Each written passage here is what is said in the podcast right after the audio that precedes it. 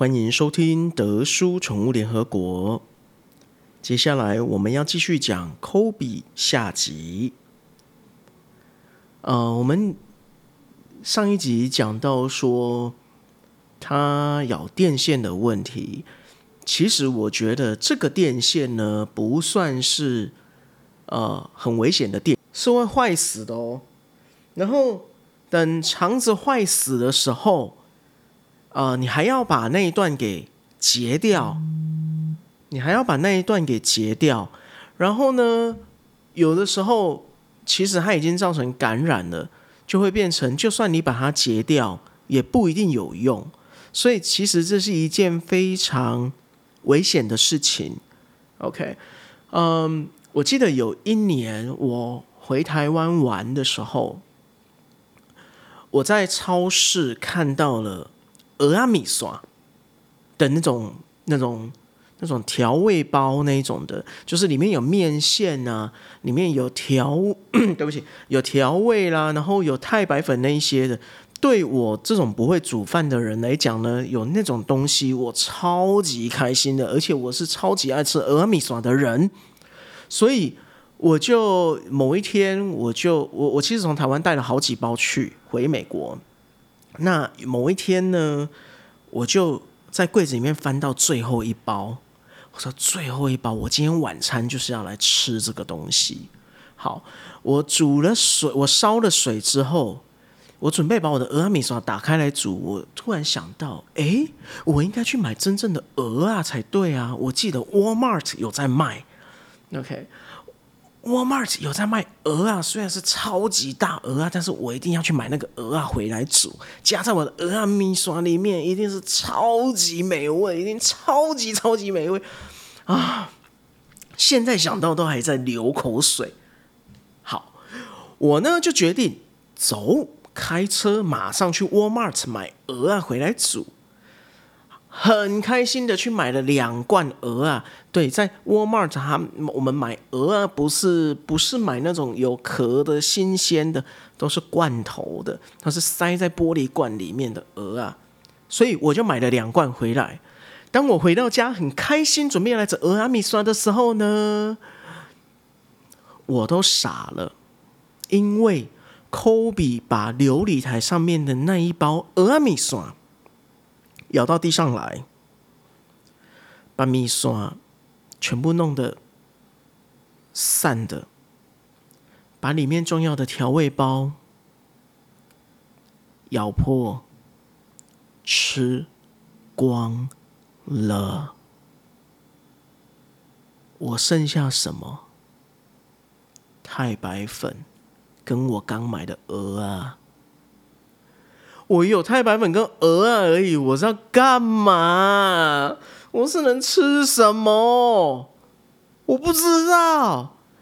然后我那个时候其实就是很气自己，觉得我为什么没有把我的鹅阿米刷收起来？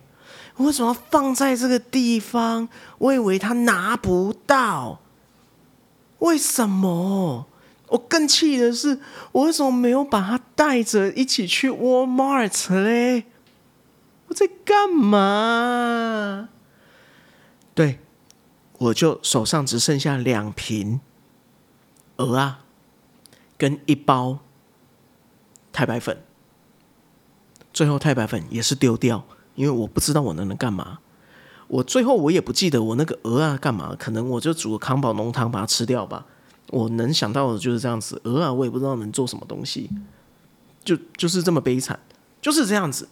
这一件事情呢，你看啊，已经过了几年了。这事情是发生在二零零三年的时候，二零零三年，快要二十年了，快二十年了，十八年了，我永远都还记得这件事情。可见的俄阿米索对我来讲多重要。啊，不是啦，就是说，就是说呢，很多事情不是我们能够控制的，但是有可能因为我们的疏忽而造成了不可不可挽回的一些遗憾。今天我不可挽回的遗憾是，只有我的俄阿米索不见哦，这是我很庆幸的。我觉得是不幸中的大幸。很多时候呢，是你的狗会因此可能吃了这些调味包造成肾衰竭，OK，或者是如果它有很多大量的洋葱，它可能就因此死给你看了。这些都是非常危险的事情。非常危险的事情，OK，所以，嗯，我我其实我后来我都觉得说，我不知道，我我我其实一直一直觉得说，我当初没有好好的去研究 crate training，就是笼内训练。如果你现在是居住在国外，或者是说你计划在国外，你你不知道说笼内训练到底。在美国，他们是怎么样称呼的？那我现在有时候就会唠一下英文啊，所以已经很久没有唠英文了。就是唠一下英文呢，你也许你可以有一点 idea，知道说这个这个要怎么讲。Crate training，OK，好，所以我我那时候都会觉得说，哎呀，好可惜，我没有做 crate training 这件事情。我我帮 Kobe 做 crate training 这件事情，笼内训练呢，其实是一直到。二零零五年，我们准备要回台湾的时候，我们才做这样子的一个一个训练。那其实我觉得好险的是说，Kobe 其实还蛮冷静的，当初是是还蛮冷静的啦。OK，好，所以 Kobe 在三个月到六到九个月这段期间呢，我们都住在那一个。我我其实蛮喜欢那个房子的，我们都住在那个房子里面，因为它有车库，然后，然后它有它有一个自己的院子，有狗门，所以我如果出去玩的话，其实或者是说我上课时间比较久，我就不用担心说我需要赶快回家带 Kobe 出去上厕所。但是相对的，它很无聊，就只有自己一只狗在这边。那所以后来呢，我也当了二房东，我把。哦，因为我租的那个房子，它有两个房间，一个房间是我的，那另外一个房间呢，我就想说，那我把它租给我的朋友，我的朋友他们也喜欢跟 Kobe 玩，那他们也可以照顾 Kobe，那我当二房东，还帮我分担一点房租，平常的时候也还有人可以跟我聊天，哎，好像不错嘛，所以后来呢，我就就找了我。养狗之前的室友，那就就就是就是养狗之前的室友，那那就当当当成我的房客。那呃，我们带 Kobe 回台湾的时候呢，其实我我我跟他，我跟 Kobe 的对话一直都还是用英文在对话，给他的一些指令啊那些，我们都还是一直用英文。我没有教中文，我那个时候就一直用英文，是因为我的室友是美国人。他只会讲英文，那他你在跟他讲说，呃，遇到什么样的情况的时候，你要给 Kobe 什么样的指令，这个时候他们会比较容易记。所以我记得我们二零零五年回台湾的时候，Kobe 是连来都听不懂，因为我们一直都是用 come。OK，那所以之后呢，我接下来在养的狗，其实我都是一直用英文，一直用英文。在做这个，不是我们要爱爱线啊，还是什么的，没有什么好线的。OK，真的没有什么好线的，这就是一个方便。因为我不希望说，我对 Kobe 跟 Cedar 我是讲 come，然后我对别的狗我还要讲说来这样子。呃，而且后期呢，我自己我后来我进口的狗，我从美国带回来的，从澳洲带回来的狗，这些他们其实也都是都是用英文在沟通的。那所以我就觉得，反正也是蛮方便的，就继继续再沿用下去了。这完全不是因为什么爱线那些那些关系。OK，好，那我记得我室友呢，那个我的房我的房客，我的房客他真的非常的喜欢 Kobe，他会带着他去，呃，这个叫什么乡间步道，或或者是森林步道，他会带着他去。去 hiking、去 jogging、去那些的，反而我这个一个梦想，觉得说我养养一只狗就是可以陪我去慢跑，陪我去陪我去爬山什么。但是你知道，我我在台湾，我其实是在一个都市长大的小孩，对于去森林里面散也不是散步，去森林里面运动，这个完全不是我的 style，完全不是我的 style。我如果能够在人行道上面。跑步、遛狗，我觉得就已经很了不起了。虽然后面呢，我真的是有爱上这样子的一个运动，就是我可以带着我的狗在在森林步道里面跑步啦，或者是说我丢球到到湖里面让它去去捡啊这些的。我其实后来我真的是爱上这些这些运动，我觉得是真的蛮不错的。那呃，其实我跟 Kobe 后来我们还有到。我们学我我们学校附近呢，会有很漂亮的山、湖、水坝。这个水坝不是像我们的水坝这样子长得很恐怖，它就是一个类似类似西湖、类似西湖一个 lagoon 这样子。那狗是可以跳下去游泳，那当然它还是有一个出水的地方。有一次非常恐怖的是。呃，我丢了一个浮浮水玩具到这个湖里科比就跳下去了，就开始游游游，然后那个浮水玩具突然间就被冲到更下游的地方。我那时候叫科比回来，他不回来。他硬要去捡那个玩具，他就是一个使命必达。后来我超担心他，结果科比还被水往下冲，他自己想回来也有点回不来。从那一次之后，我真的吓到。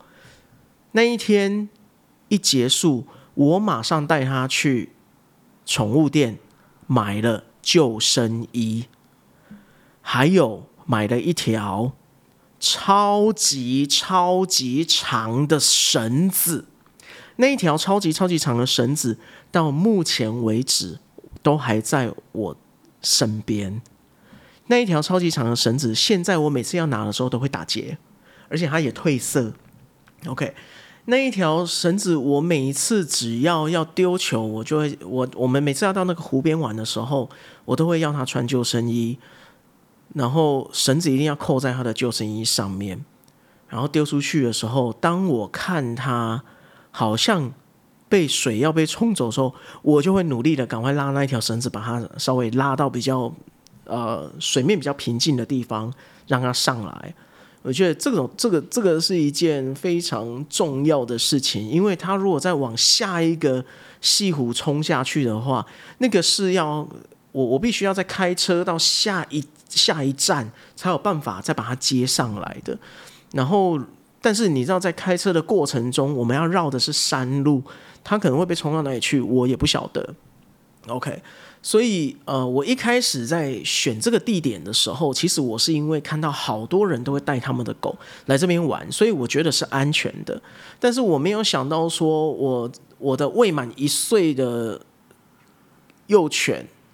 那个时候他大概八九个月吧，我未满一岁的幼犬呢，差点被冲走，这是一件非常非常恐怖的事情，我超级害怕的。OK，好，所以那次之后，其实我都蛮小心的。我记得在几年前，我还有跟我老婆回到学校，其实我有在回去那个湖那边看一看。那个时候回到这个湖上面呢，其实有点感伤。那个时候我们回去的时候是二零一三一三年的时候科比还没有离开我们。科比在二零一六年的时候离开。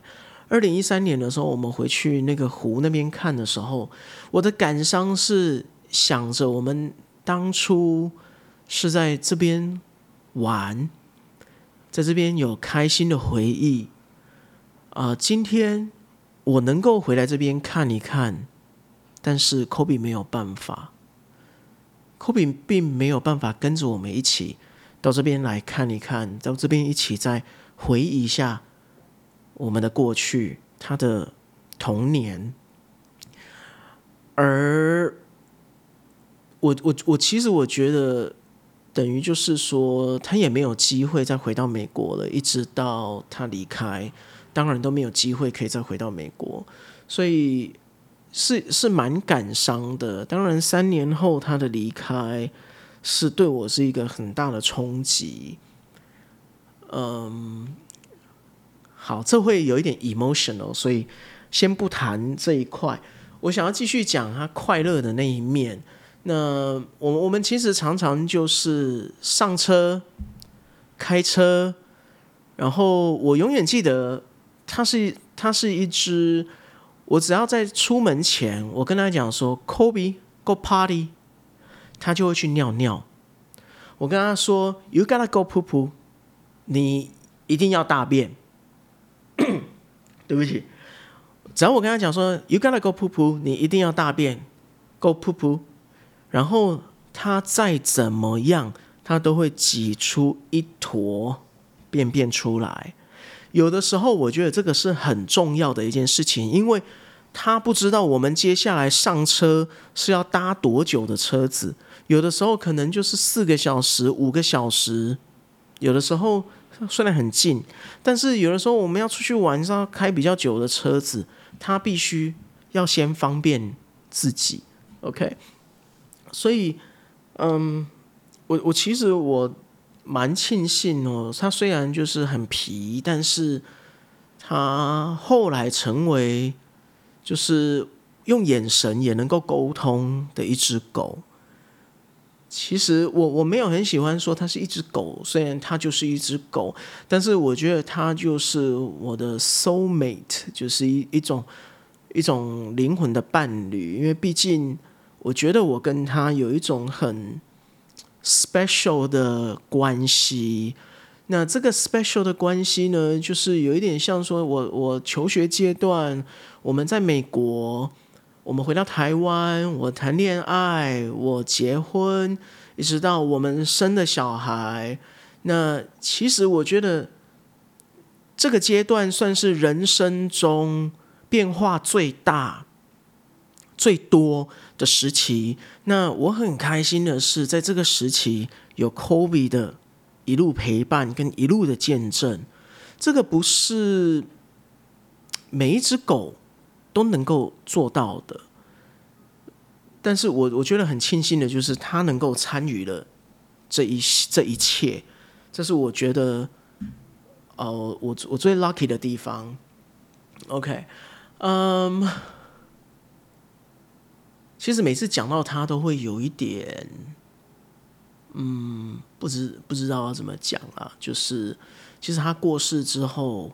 我的手机里面会有一个他的相簿，但是我记得我有大概大半年吧，我每次滑到滑到那个相簿的时候，我都会跳过，我不敢点开看，嗯，会有一点不知道怎么说，我我不太会表达说那是什么样的一个感觉，但是我我其实都不太敢点开看，我真的就是这样很快速的划过。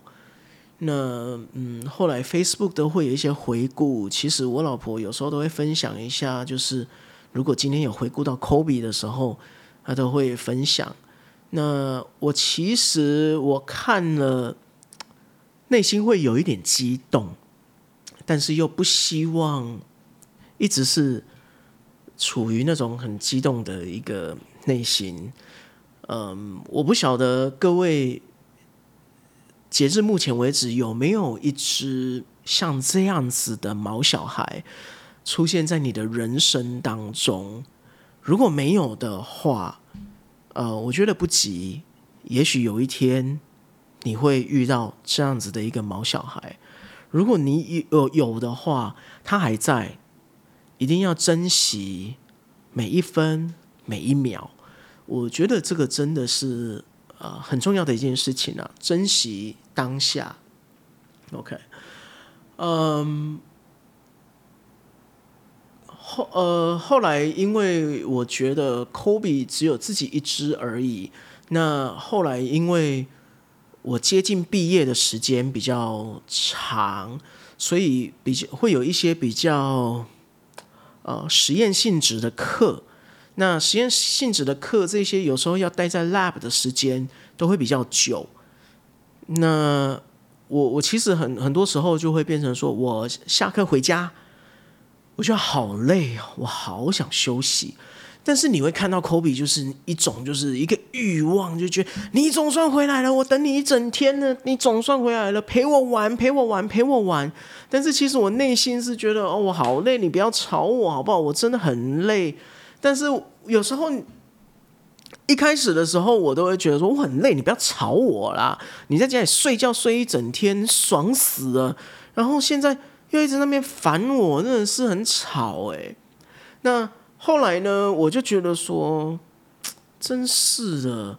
那大家在上一集有记得说，我有买一些书，我有买一些 DVD 要再看嘛，对不对？那我某一天我就翻我书，我虽然看过之后，我看过，我有时候都还是会再拿起来再重复看。那因为有时候重复看，你会看到不一样的重点。重点来了，我真的就是看到不一样的重点。我在第一次看这本书的时候，我并没有抓到这个重点。第二次看的时候，我抓到了一个重点。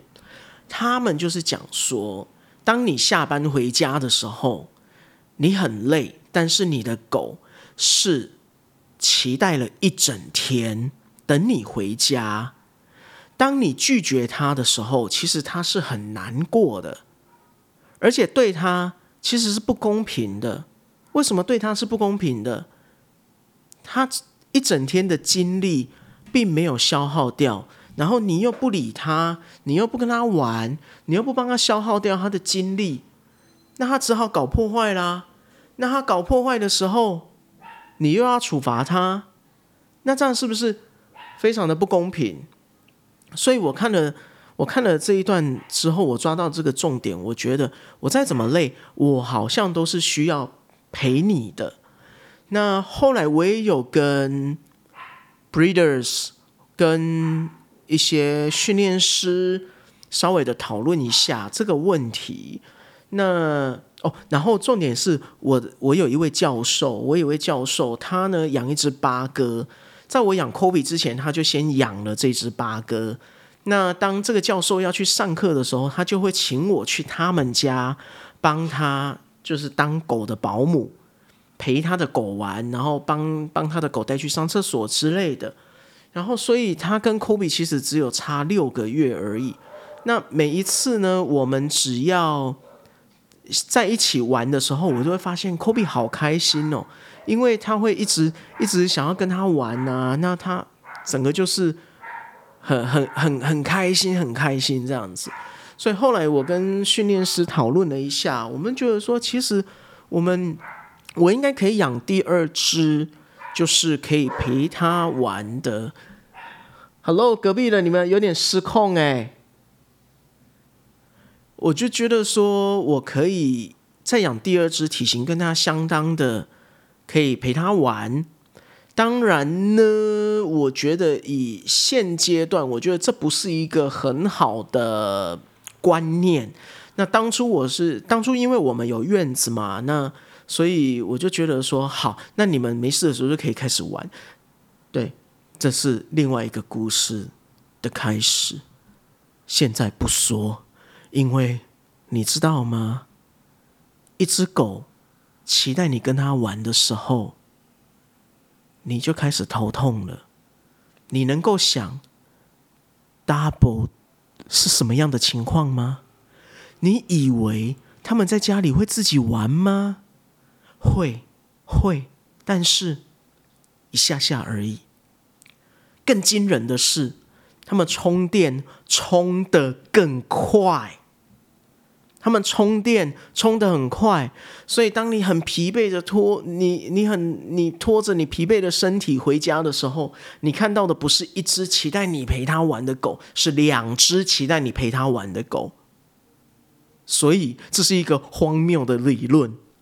就是养第二只狗陪第一只狗玩，No，not a good idea，千万不要这样子想，这是一件很恐怖的事情。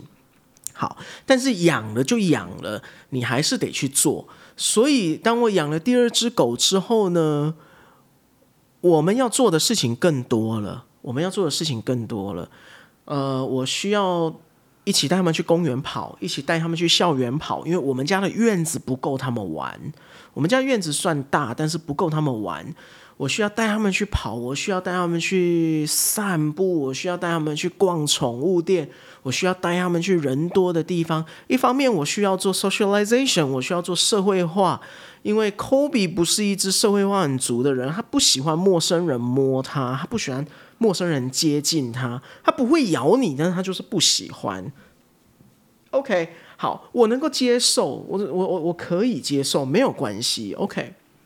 哦，讲到这个，我就突然想到，Kobe 有一种有有一个东西叫做种族歧视。种族歧视，Kobe 有很严重的种族歧视。嗯，我们带他回台湾的时候，才发现他有种族歧视。他的种族歧视是所有的亚洲人、东方人、台湾人、黄皮肤的，长得跟我一样的，他只。喜欢我，他只跟我，他只愿意让我摸，只愿意让我抱。其他的亚洲人想要接近他，他一律闪。他绝对不会接近你。你摸他，你能摸到他，已经算是很熟的朋友，你才有办法摸到他。不然他一定都是闪你的，他不给你摸，他不给你摸。有一次呢，我们带他去。呃，去人很多的地方，我们去那边遛狗，结果他看到西方人，你知道他怎么样吗？他用冲的冲过去跟人家打招呼，去让人家摸，人家这样子摸他，玩他，摇着尾巴，很开心的这样子人家摸。但是那个西方人我们是不认识的。然后呢，又有一次，他来有一个美国朋友来我们家，Kobe 是不认识他的。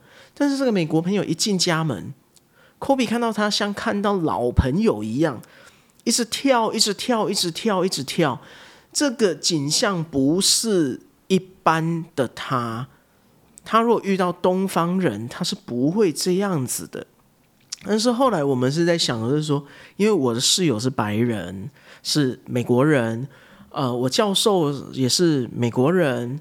所有跟他玩过、跟他接触过的大部分都是西方人，都是美国人，所以可能以他的既定印象，他的小时候的既定印象里面，就是觉得哇，他们就是我的好朋友。然后东方人是因为他长大了以后他才接触的，他可能就觉得你们是谁呀？你们干嘛？反正就是有一种傲娇，就最就对了啦。OK，这就是口比，这就是我觉得他是一只很很傲娇的口比，但是我又好喜欢他的这种傲娇，因为我觉得 I'm always the only one，就是我永远都是他的唯一，会有这样子的感觉。但是，嗯，科比的故事其实可以讲很多很多，但是一时之间我也。想想不起来，说还有什么事情，还有什么事情？那我想之后呢，我也会开始的讲一下我的第二只狗 Cedar，一只澳洲牧羊犬。那它是怎么来的？Kobe 是一只澳洲牧羊犬混边境牧羊犬。那当初我是要选择澳洲牧羊犬，还是要选择边境牧羊犬？还是要选择伯恩山，还是要选择 Shiloh Shepherd，这一些犬种我全都考虑过，我想了很久，最后我选择了什么样的一个犬种，还有它怎么来的，为什么是这个颜色，还有它到底是怎么样的一只狗，这个我会留着下一次慢慢的继续来探讨。感谢您今天的收听，非常谢谢。你们的支持，那继续帮我们分享留言，我希望这会是一个持续的一个动力。谢谢，下次见。